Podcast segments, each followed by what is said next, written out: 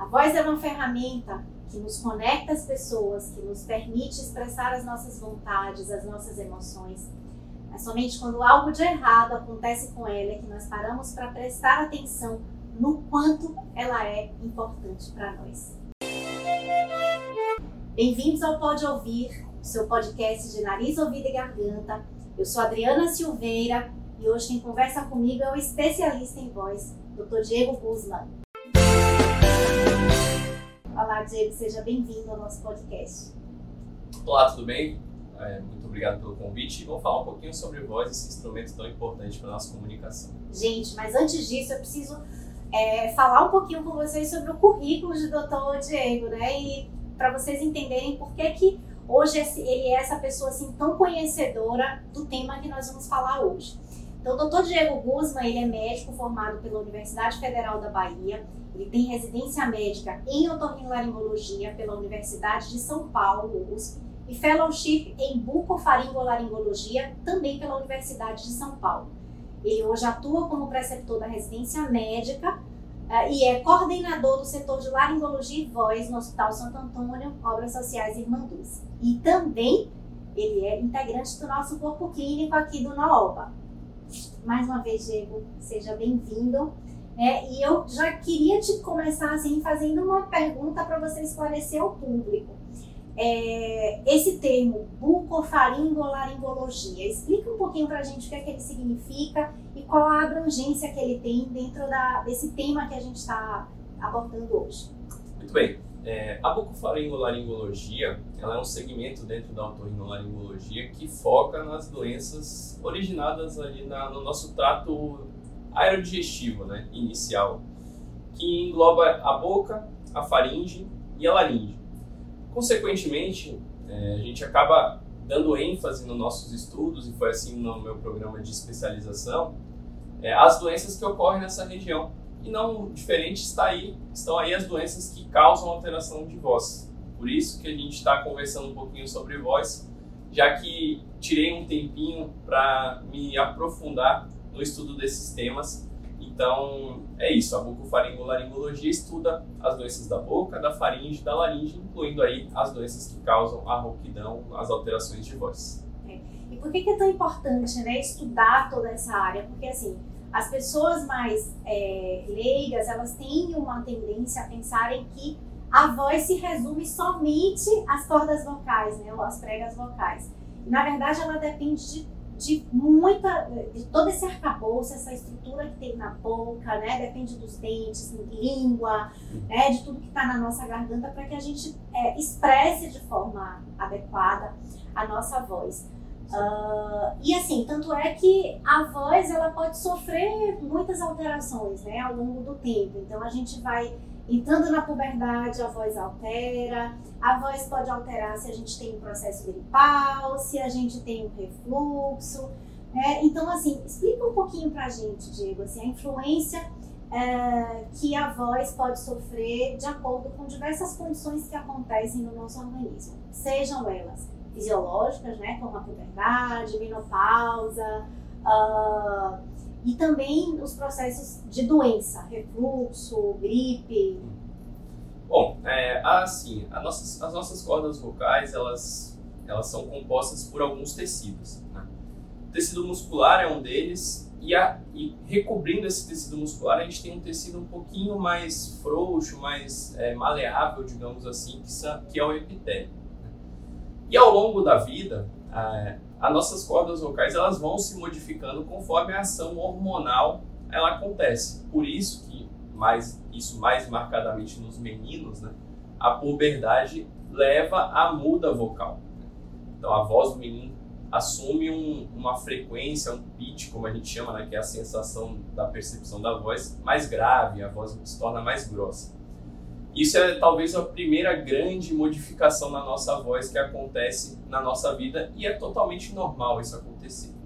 Claro, tem algumas pessoas que acabam não é, sofrendo a muda vocal e aí a gente tem algumas, altera algumas opções de tratamento para isso, mas é conversa para depois. Ao longo da vida, né, a gente vai passando por algumas situações que também podem alterar a voz. Né? Notadamente, as mais comuns são os resfriados, as gripes, né, as laringites, que comumente são doenças inflamatórias ou infecciosas, mais especificamente, né?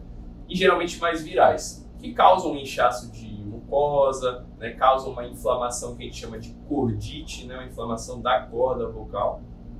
E isso também pode levar né, a repercussão na nossa voz, causando aí a rouquidão.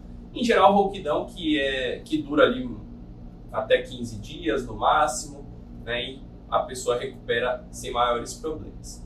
Uma outra situação ao longo da vida que também causa em alguns pacientes uma muda vocal, né, mas aí é uma mudança vocal diferente daquela que ocorre na puberdade, é no envelhecimento. Né. O envelhecimento é um processo global, né, a gente sofre diversas alterações no nosso organismo em diversos sistemas e na voz não é diferente.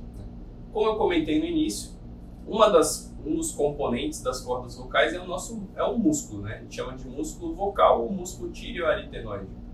E esse músculo, como qualquer outro músculo no, no, nosso organismo, com o envelhecimento então, ele perde um pouco de tônus, né? ele fica um pouco mais fraco, entre aspas.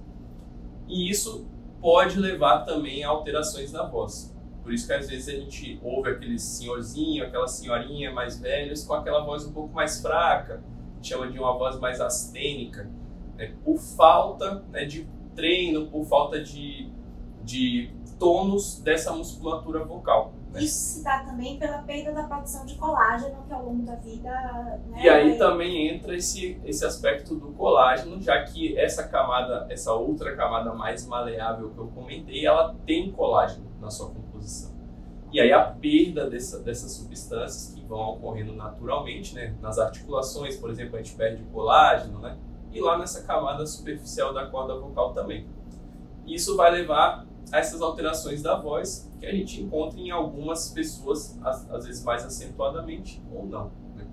Claro, há como prevenir algo do tipo, né? A gente vê aí Galvão Bueno, Cid Moreira, pessoas mais velhas, Ana Maria Braga, mas com a voz potente porque eles tiveram ao longo da vida cuidados específicos com a sua voz, prepararam-se para esse processo de envelhecimento e chegaram lá né, sem maiores problemas relativos a isso. Perfeito, Diego. Agora, assim, a gente é, costuma ver pessoas no dia a dia, até pacientes que entram em contato conosco e, e nos dizem assim, doutora, eu tô afônica, ou até numa conversa informal, né, no momento de lazer, eu estou afônica. E a gente sabe que essa terminologia não é a mais adequada. Então, é, como que a gente se reporta, né, para poder é, falar de forma correta e se referir aos distúrbios da voz? O termo popular mais comum é a rouquidão. A rouquidão ela caracteriza aí, é, coloca junto né, nesse, nessa cesta de sintomas todas as alterações de voz. Né? Gente pode ter, por exemplo, tremor vocal, né? é, uma, é uma situação que causa um distúrbio de voz. Exata, não é exatamente uma rouquidão, uma afonia, mas é um tremor de voz. E eu acho que a, a terminologia mais correta da gente utilizar seria disfonia mesmo. Né? A disfonia é uma alteração na fonação, ou seja, na emissão da voz. A afonia é uma situação muito rara de acontecer. Né? Na verdade, é, muito, muito mais caracteristicamente a gente tem uma afonia quando a gente retira o sistema vocal do paciente através de algumas cirurgias específicas. Mas quem tem ali a sua anatomia preservada, né, as cordas vocais presentes, elas geralmente não sofrem de afonia, mas sim de disfonia, que é uma alteração na emissão da voz e não uma perda completa. A gente não perde completamente a voz geralmente.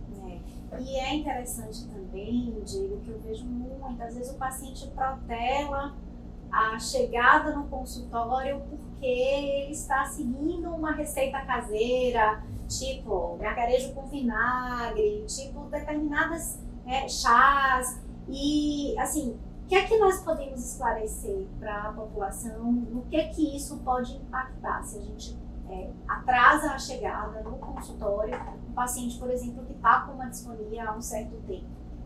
Pois é, existem diversas crenças populares né, a respeito do tratamento da rouquidão. É, já ouvi, como você mesma falou, é, gargarejo com água e sal, gargarejo com vinagre, é, comer muita maçã, né, alimentos adstringentes. Né? Só que assim, é, a gente tem que entender uma coisa. A nossa corda vocal está situada na nossa laringe, que é um órgão aqui do nosso pescoço. E a corda vocal ela é a porta de entrada para o nosso sistema respiratório. Tá? Dessa forma, a gente tem mecanismos que previnem a chegada de alimentos, de saliva, de corpos estranhos, né, nesse, nesse caso, nessa região. Então, assim, quando a gente gargareja, essas, né, o água e sal, a água e vinagre, ela não está chegando na nossa corda vocal, porque a gente faz a nossa proteção natural, justamente para isso não acontecer. Se isso acontecesse, acontecesse, a gente se afogaria, né? a água iria para o pulmão e a gente teria alguns problemas. Então, muitas vezes as pessoas acabam utilizando esses artifícios, achando que estão né, tratando especificamente a corda vocal, mas isso não, isso não acontece. Né? E isso num contexto de uma rouquidão mais persistente, né? principalmente em pacientes mais velhos e que têm fatores de risco, como cigarro, álcool, pode atrasar o diagnóstico de doenças graves que se manifestam inicialmente com rouquidão. Notadamente aí eu quero chamar a atenção do câncer de laringe. Né? Então a gente precisa procurar um profissional, principalmente naqueles casos em que a rouquidão é mais persistente. Né? Mais de 15 dias é o nosso limite, digamos assim, para aceitar uma rouquidão que dure mais tempo. Né? E ficar utilizando essas coisas acaba atrasando a ida profissional que vai poder ajudar mais especificamente em cada caso. Sem pensar que uh, existem inúmeras causas para disfonia e, e tem alguns casos, inclusive como o refluxo, né, em que um gargarejo com vinagre, por exemplo, pode até piorar né, aquela agressão que aquele paciente está sofrendo ali na região da laringe e pode, é, digamos, intensificar a, a queixa. Então, é muito importante, gente, essa avaliação personalizada, a avaliação pelo médico especialista no assunto, para que o tratamento seja é, adequado de acordo com cada caso. Então não, não, é, não adianta a gente ficar usando aquela receita que funcionou para o amigo, para o irmão, porque cada caso é um caso precisa de uma avaliação especializada, ok? Agora, você falou, Diego, uh, por exemplo, dos, dos, locutores, né, do Galvão Bueno, falou da Ana Maria Braga, Cid Moreira, né, com aquela voz maravilhosa que ele tem. E eles são profissionais que precisam ter um bom desempenho, precisam ter é, uma, uma, um arcabouço, né, não só a prega vocal, mas todo o arcabouço de faringe, laringe muito bem é, funcionante para que essa voz maravilhosa se, se mostre. É, existe uma população específica que, devido ao uso excessivo ou abuso vocal, elas estão mais predispostas a desenvolverem alterações da voz. Fala um pouquinho dessas pessoas, né? Até partindo do exemplo desses, desses três gigantes aí da voz, para poder a gente esclarecer para as pessoas quem precisa de um cuidado maior, de uma abordagem mais voltada para essa região da garganta. Perfeito. Bom, a gente tem alguns segmentos profissionais que utilizam bastante a voz, né? E aí eu quero destacar algumas profissões que têm uma, um, um uso que a gente considera um uso é, excessivo da voz, que seriam usar a voz por mais de seis horas por dia. A gente já consideraria isso como um uso é, maior fora do normal da voz. E aí, assim, a gente, na, grande categoria que eu acho que a gente tem que chamar atenção são os professores. Né? Os professores de várias idades, a gente sabe que tem, às vezes, cargas horárias que, não só em sala de aula especificamente, mas às vezes ministra é, aulas particulares, né? fazem palestras, fazem apresentações. E, essa, e esse segmento populacional ele está muito mais sujeito aos problemas de voz. Além deles, aí eu quero destacar os locutores, os radialistas, os atores e atrizes, cantores, né? os próprios profissionais liberais, médicos, advogados, né? profissionais de telemarketing, por exemplo, né? profissionais é, recepcionistas e aqueles lá feirantes, vendedores, né? São todos profissionais que precisam de uma saúde vocal né, adequada para realizarem as suas atividades profissionais e até por conta disso estão mais sujeitos geralmente a problemas de voz. Né? É, às vezes até não especificamente doenças das cordas vocais, mas por exemplo, às vezes a pessoa tem uma carga horária um pouco mais extenuante, então ela faz uma contração muscular ali mais intensa. É aquela pessoa que chega no final do dia com dores no pescoço, dores na região cervical. Ela até às vezes vai pensando que é coluna, toma anti-inflamatório, mas não, é por trabalhar essa musculatura para emitir a voz mais, é, é, mais de forma mais intensa ou, ou né, atingir aquele objetivo que ela quer lhe dar uma aula, falar para um público maior. Né? Então esses profissionais a gente precisa ter um cuidado maior, né? são profissionais que precisam de acompanhamento regular com o otorrino, às vezes até um acompanhamento regular com o fonoaudiólogo, né? os artistas, os cantores com professores de canto. Então, é, para a gente prevenir é, muito mais do que intervir quando o problema já se instalou. Então, é, são esses profissionais que eu queria destacar aqui agora com essa, sua, o seu questionamento. É, e eles, eu considero eles como atletas né, da voz. É, exato. Então, é aquele, aquela mesma programação, aquele mesmo preparo que a gente tem com um profissional, por exemplo, de atividade física, né, um competidor, que precisa daqueles treinamentos, né, daqueles exercícios, precisa de uma alimentação adequada, precisa de, de instruções adequadas para que, de fato, ele possa é, desempenhar bem a voz, no entanto, sem promover um abuso, um desgaste daquela estrutura. Você concorda, Diego, que esses profissionais eles precisam de uma equipe multidisciplinar? Com certeza, sim. A equipe multidisciplinar é fundamental. Não só o médico otorrinolaringologista, é, ou especialista em voz, no caso, mas o fonoaudiólogo, especificamente fonoaudiólogo que trabalha com terapia vocal, né? um professor de canto, quando o paciente é cantor, preparador físico, né, psicólogo. A gente tem uma série de profissionais que podem auxiliar essas pessoas a terem um desempenho vocal mais adequado. Como você falou, e eu concordo muito, são atletas da voz. E para você ser um atleta de alto desempenho, você precisa de cuidados de alto desempenho. Né? Você precisa dormir bem, você tem que diminuir o seu, seu consumo de álcool, você não pode jamais pensar em fumar, né? ou derivados, hoje em dia a gente vê vape e essas coisas aí. Né? Você tem que ter uma alimentação saudável, que não seja rica em frituras, por exemplo, reduzir consumo de cafeína, de bebidas gaseificadas, até mesmo água com gás, né? muita gente só lembra do refrigerante, os chás em excesso. É toda uma preparação, e aí né, não, não citei, mas o nutricionista está tá englobado nisso aí, né? É toda uma, uma situação que demanda ali cuidados muito específicos para você poder fazer sua atividade de forma né, adequada, e não ter as lesões que às vezes essas populações elas sofrem é, por falta de cuidado. É, o nutricionista é um profissional extremamente importante, é, acredito que em diversas áreas. E pensando, por exemplo, nessas pessoas que é, nós inevitavelmente, todos nós, vamos envelhecer.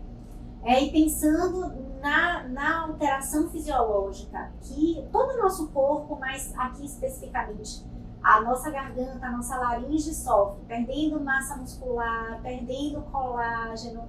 Então, todo um planejamento ao longo da vida, no sentido de ter uma alimentação focada para atrasar, evitar ao máximo essa perda de massa muscular, essa perda de colágeno, tudo isso vai estar, gente, influenciando também a nossa qualidade de voz. E não se engane, é exatamente por isso que é, os profissionais que você citou, Galvão Bueno, Ana Maria, Cid Moreira, então eles, eles hoje têm é, esse desempenho graças a, com certeza, uma equipe multidisciplinar que está ali atuando com regularidade é, na orientação dessas pessoas. Perfeito, Diego. Agora vamos lá, pergunta que não quer calar. É, é, às vezes a gente vê no dia a dia uma pessoa que entra num quadro de rouquidão, ou até mesmo é, tem uma dificuldade enorme, uma disfonia muito severa, porque sofreu uma alteração emocional, né? uma situação de impacto, ou vem sofrendo é, de forma continuada uma exposição a um estresse ali que se sustenta e que vem apresentando é, alterações na voz. E então, alterações emocionais causam disfonia ou não? Causam sim. Né? As disfonias por né, estresse, né, choro, é, situações emocionais muito intensas, elas acontecem. Né? Muita gente né, fala, nossa, fiquei tão emocionado que minha voz nem saía. Isso é algo que a gente ouve com bastante frequência e isso realmente acontece. Né? É, e, é, e, isso pode, a depender do tipo de emoção, né, se perpetuar ao longo do tempo. Né? A gente chama até de, de, disso de disfonia conversiva, né? que é uma disfonia de causa emocional. Só que a gente, em, em determinadas situações, a gente, eu falo, né, população, a gente tem uma tendência, às vezes, a delegar isso tudo como se fosse sempre emocional em com determinadas pessoas. Né? Então, ah, minha mãe é muito ansiosa, então por isso que ela fala desse jeito. Meu pai é muito ansioso e assim vai. Só que essa, esse diagnóstico ele é feito após a exclusão de diversas situações que podem alterar a voz. Né? Então é importante mais uma vez a gente reforçar. É, o acompanhamento profissional especializado ele vai permitir a gente identificar o problema, né, afastar né, outras causas de rouquidão e aí sim pensar, ó, realmente eu acho que esse quadro se deve a uma situação emocional que a pessoa vivenciou, né, tá se perpetuando, né, a gente não sabe ainda por que, talvez seja uma manifestação orgânica daquele estresse acumulado ali para a pessoa, então a gente vai intervir de acordo né? É, é, encaminhando a pessoa para um profissional fonoaudiólogo para fazer treinamento vocal, né? fazendo o encaminhamento para a psicologia, para, a psiquiatria, né? para chegar né, num tratamento que melhore essa situação. E não raro a gente encontra pacientes assim, né? pacientes que desenvolvem ali padrões vocais por situações emocionais prévias. Mas é importante o acolhimento dessas pessoas, né? o entendimento que aquilo ali não é voluntário, é diferente de um simulador, por exemplo. Né? Uma, pessoa, uma pessoa que quer estar rouca por, para um ganho secundário, um afastamento no INSS ou algo que, que o valha, né? aquela pessoa não está voluntariamente fazendo aquele padrão vocal. É algo que ela está manifestando. Assim como né? Síndrome do pânico, por exemplo, não dá dor no peito, falta de ar, é a mesma coisa, só que na nossa voz. Mas, de novo, é importante procurar um profissional adequado né, para fazer o diagnóstico e aí sim tomar as providências para melhor. Ou seja, assim, a gente não pode menosprezar um sintoma que esteja acontecendo, mesmo que o componente emocional seja importante, até porque, gente, uma ansiedade, uma depressão, ela não vem somente com uma alteração, por exemplo, específica da voz, vem um pacote. Então, uma ansiedade geralmente leva a uma compulsão alimentar e aí pode gerar um refluxo. É, uma, uma, um excesso de consumo de álcool, por exemplo, então muitas pessoas ansiosas acabam tentando aliviar, né, no sistema de compensação é, temporária, aliviar a sua ansiedade na ingestão do álcool, por exemplo. Então, isso acaba também trazendo uh, componentes que vão secundariamente também afetar essa garganta, também afetar a voz, ou seja, todas as pessoas precisam de uma avaliação. E aí, já que eu falei de alterações emocionais e você falou também de tremor vocal, vamos falar um pouquinho das doenças neurológicas que é, têm sido cada vez mais diagnosticadas nesse mundo moderno. Então, fala um pouquinho, Diego, sobre a sua experiência das alterações de voz em doenças neurológicas. Perfeito. Bom, a gente tem uma série de doenças neurológicas que podem se manifestar com alterações de voz, né? E eu queria destacar aqui algumas delas. Primeiro delas, o, o tremor essencial. Tremor essencial é relativamente comum na população, né? Então a gente vê aquela pessoa que treme as extremidades, as mãos, né? E isso pode ter um tremor também vocal, né? que é um tremor que é constante, né? então a pessoa tem, independente de estar falando ou não, mas quando fala a gente observa aquele tremor na voz. Né? Essa seria uma situação que é um pouco mais tranquila, entre aspas, né? porque o tremor essencial é basicamente um, um espasmo muscular. Né?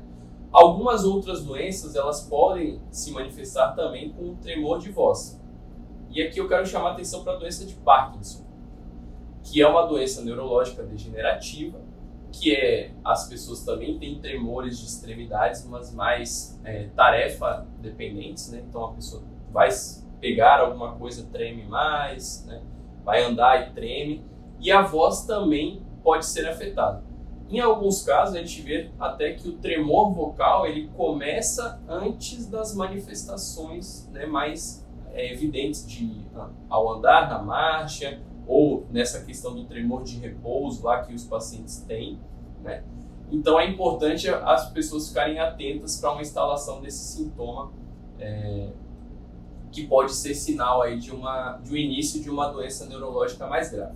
E por último, uma doença que é neurológica, né, de raiz neurológica, porém com manifestação unicamente na voz, que é a disfonia espasmódica que é uma doença, é, como, como o nome fala, que causa espasmos de contração muscular.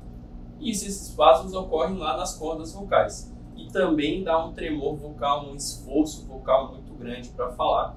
E acaba atrapalhando muito a qualidade de vida desses pacientes. Né? Então, assim, doenças neurológicas podem ter manifestações vocais e a gente tem que ficar atenta para isso. É, e aí eu venho, por exemplo, com uma ferramenta que é quase obrigatória no consultório do laringologista, do otorrinolaringologista de uma maneira geral, principalmente aqueles que atuam é, nas doenças da voz, que é a laringoscopia, a laringoestroboscopia. Né? É, qual o papel, Diego, desses exames, principalmente na investigação e na, na, no planejamento terapêutico desses casos aí que você falou? Bom, a, a videolaringoscopia e a, a, a videoestrobolaringoscopia são os exames básicos, assim, mais fundamentais para a gente identificar as alterações da laringe e das cordas vocais. Como, é, como são esses exames? Né? São exames através, feitos através de dispositivos, de aparelhos, né? é, que podem ser aparelhos rígidos, os laringoscópios, né? ou então aparelhos flexíveis, como a nasofibrolaringoscopia ou nasofibrolaringoscópio, né? que são que podem ser introduzidos através do nariz da gente, chegando até a garganta, ou então diretamente pela boca, visualizando ali também as cordas vocais. E são os exames que a gente utiliza mais amplamente para esses diagnósticos, né? é, permite a gente visualizar com muita nitidez toda essa anatomia da laringe, das cordas vocais, além de que a gente avalia o movimento das cordas vocais, se é um movimento preservado, se tem tremor, se na superfície tem alguma lesão, se tem pólipo, se tem nódulo, se na mucosa, que é o revestimento da laringe, se tem inflamação sugestiva de Né? Então, sem esse exame, né, é muito difícil a gente diagnosticar com precisão aquele distúrbio de voz. Né? Com esses exames, e a gente dispõe desses exames aqui né, para serem realizados, a gente consegue, é, com um grau de, de é, precisão muito alto, identificar o que está acontecendo ali na voz do paciente. É, e viva a tecnologia, né? Porque é, foi um avanço meteórico, assim, nos últimos 20 anos a gente ganhou muita rapidez, muita agilidade é, no diagnóstico desses distúrbios, no diagnóstico diferencial, que não é fácil, é. muitas vezes, principalmente falando é, das alterações estruturais mínimas, né? Às vezes a gente tem alterações tão pequenininhas, tão é, ínfimas ali na prega vocal e que precisa de fato de uma visão é, ampliada, né, uma visão de alta definição para que a gente possa é, entender o que está acontecendo com o paciente e fazer o planejamento correto. Gente, nós estamos chegando ao fim e eu queria é, deixar aqui a mensagem para vocês de que é, os distúrbios da voz eles são muito frequentes, mais frequentes do que nós imaginamos. É, e tanto é que no dia 16 de abril, recentemente, né, nós tivemos uma campanha que já vem rodando aí há anos, que é a campanha do, Dia Nacional da Voz. É, e eu queria que você encerrasse falando sobre essa campanha, falando como essa campanha surgiu, qual a repercussão que ela vem tendo nos últimos anos e a importância dela para o nosso meio e principalmente para a população. Bom, legal. É, o Dia é, Nacional da Voz e, consequentemente, o Dia Mundial da Voz, que hoje em dia é Dia Mundial, né, ele nasceu aqui no Brasil. Né? É uma iniciativa de otorrinolaringologistas que gostam, que estudavam à época né, a parte de laringologia, laringologistas, né? E lá em 1999, esses otorrinos, junto com os fonoaudiólogos e professores de canto, alguns, né, eles pensaram nessa iniciativa para chamar a atenção da população a respeito das doenças que causam alteração de voz. E a partir de 2002, a Academia Americana reconheceu a data do 16 de abril como Dia Mundial da Voz. Né? Então essa, essa iniciativa ela foi se popularizando né, da América nos congressos, enfim, América Latina, Estados Unidos, e aí se tornou o Dia Mundial da Voz, que é um dia que celebra né, a saúde da voz e chama atenção para realmente as doenças que causam problemas de voz. E especificamente a gente é, chama a atenção para as doenças neoplásicas, né, os cânceres de laringe, que são as doenças que levam à rouquidão persistente. Né? Por isso que a gente chama a atenção, ó, paciente que tem rouquidão acima de 15 dias, que não melhora, tem que procurar assistência para investigar se tem aí alguma lesão mais séria nessa região das cordas vocais e é o que o Dia Mundial da Voz e o Dia Nacional da Voz, né, consequentemente, eles chamam a atenção. É, ao longo desse ano a gente teve também a campanha nacional da voz para chamar a atenção dessa é, também junto com o Dia Mundial para a realização de exames nessa população né, que tem rouquidão e com ênfase naqueles pacientes que fumam, principalmente, que têm um consumo de álcool também elevado. São pacientes que têm risco maior de desenvolvimento dessa doença tão grave que é como é o câncer. Apesar disso, o câncer ele tem tratamento, né? E nosso objetivo com esses casos é sempre diagnosticar da forma mais precoce possível. E esse diagnóstico ele acontece visualizando as cordas vocais né, com os exames que a gente comentou de videolaringoscopia, estroboscopia, e aí por fim a gente dá o segmento e o tratamento adequados quando a gente diagnostica algo do tipo. Então é isso, queria agradecer, é, chamar a atenção da, do pessoal para a importância da nossa voz, né, e fiquem atentos. Se a rouquidão persistir um pouco mais, procure um otorrino para ser avaliado. Perfeito, Diego. Assim, eu me lembro em 1999, eu participei dessa campanha, eu era residente do primeiro ano de otorrino. Legal. É, em 99, me lembro, a gente fez um movimento muito grande no, no Shopping Barra. Daí fomos para as ruas também. É, as pessoas que atuavam muito na voz naquela época, né, profissionais de fonoaudiologia, otorrino, é, Paulo Perazzo. Sim. E o que é bacana de ver a repercussão dessa campanha, pensando né, de lá atrás para hoje, é que nessa época eu via muitos pacientes, muitos casos que chegavam com câncer de laringe e onde a cirurgia para corrigir isso era uma cirurgia muito mutiladora. Né? Os pacientes eram submetidos a laringectomias, né, que é a retirada é, parcial ou total da laringe por conta disso. E graças a essa campanha, graças a, ao desenvolvimento da tecnologia, ao acesso à informação, ao acesso a esses equipamentos, a esses exames, que hoje é muito mais fácil, a gente consegue fazer diagnósticos cada vez mais precoces e tratamentos cada vez menos invasivos. Né? Eu acho que é para é isso que serve a ciência, para isso que servem os saberes, é, o estudo, a pesquisa, né, e que essas campanhas possam continuar nos inspirando para que nós possamos vestir a camisa dessa e de outras causas dentro da otorrinolaringologia ou até mesmo fora dela, né, para que a gente possa é, conscientizar cada vez mais pessoas acerca da sua saúde e principalmente da sua prevenção. Obrigada, Diego. Obrigado, até os próximos prazer. episódios e Ou, ouçam ou pode ouvir. Isso, é importante que vocês ouçam, é importante que vocês curtam, que vocês revisem, porque quando as pessoas é, revisam uh, esse programa, ele é mostrado cada vez mais, ele é compartilhado é, para poder outras pessoas e cada vez mais tenham acesso a essas informações. Perfeito. Muito obrigada, Diego. Até a próxima. Até mais, até mais. Tchau, gente. Thank you.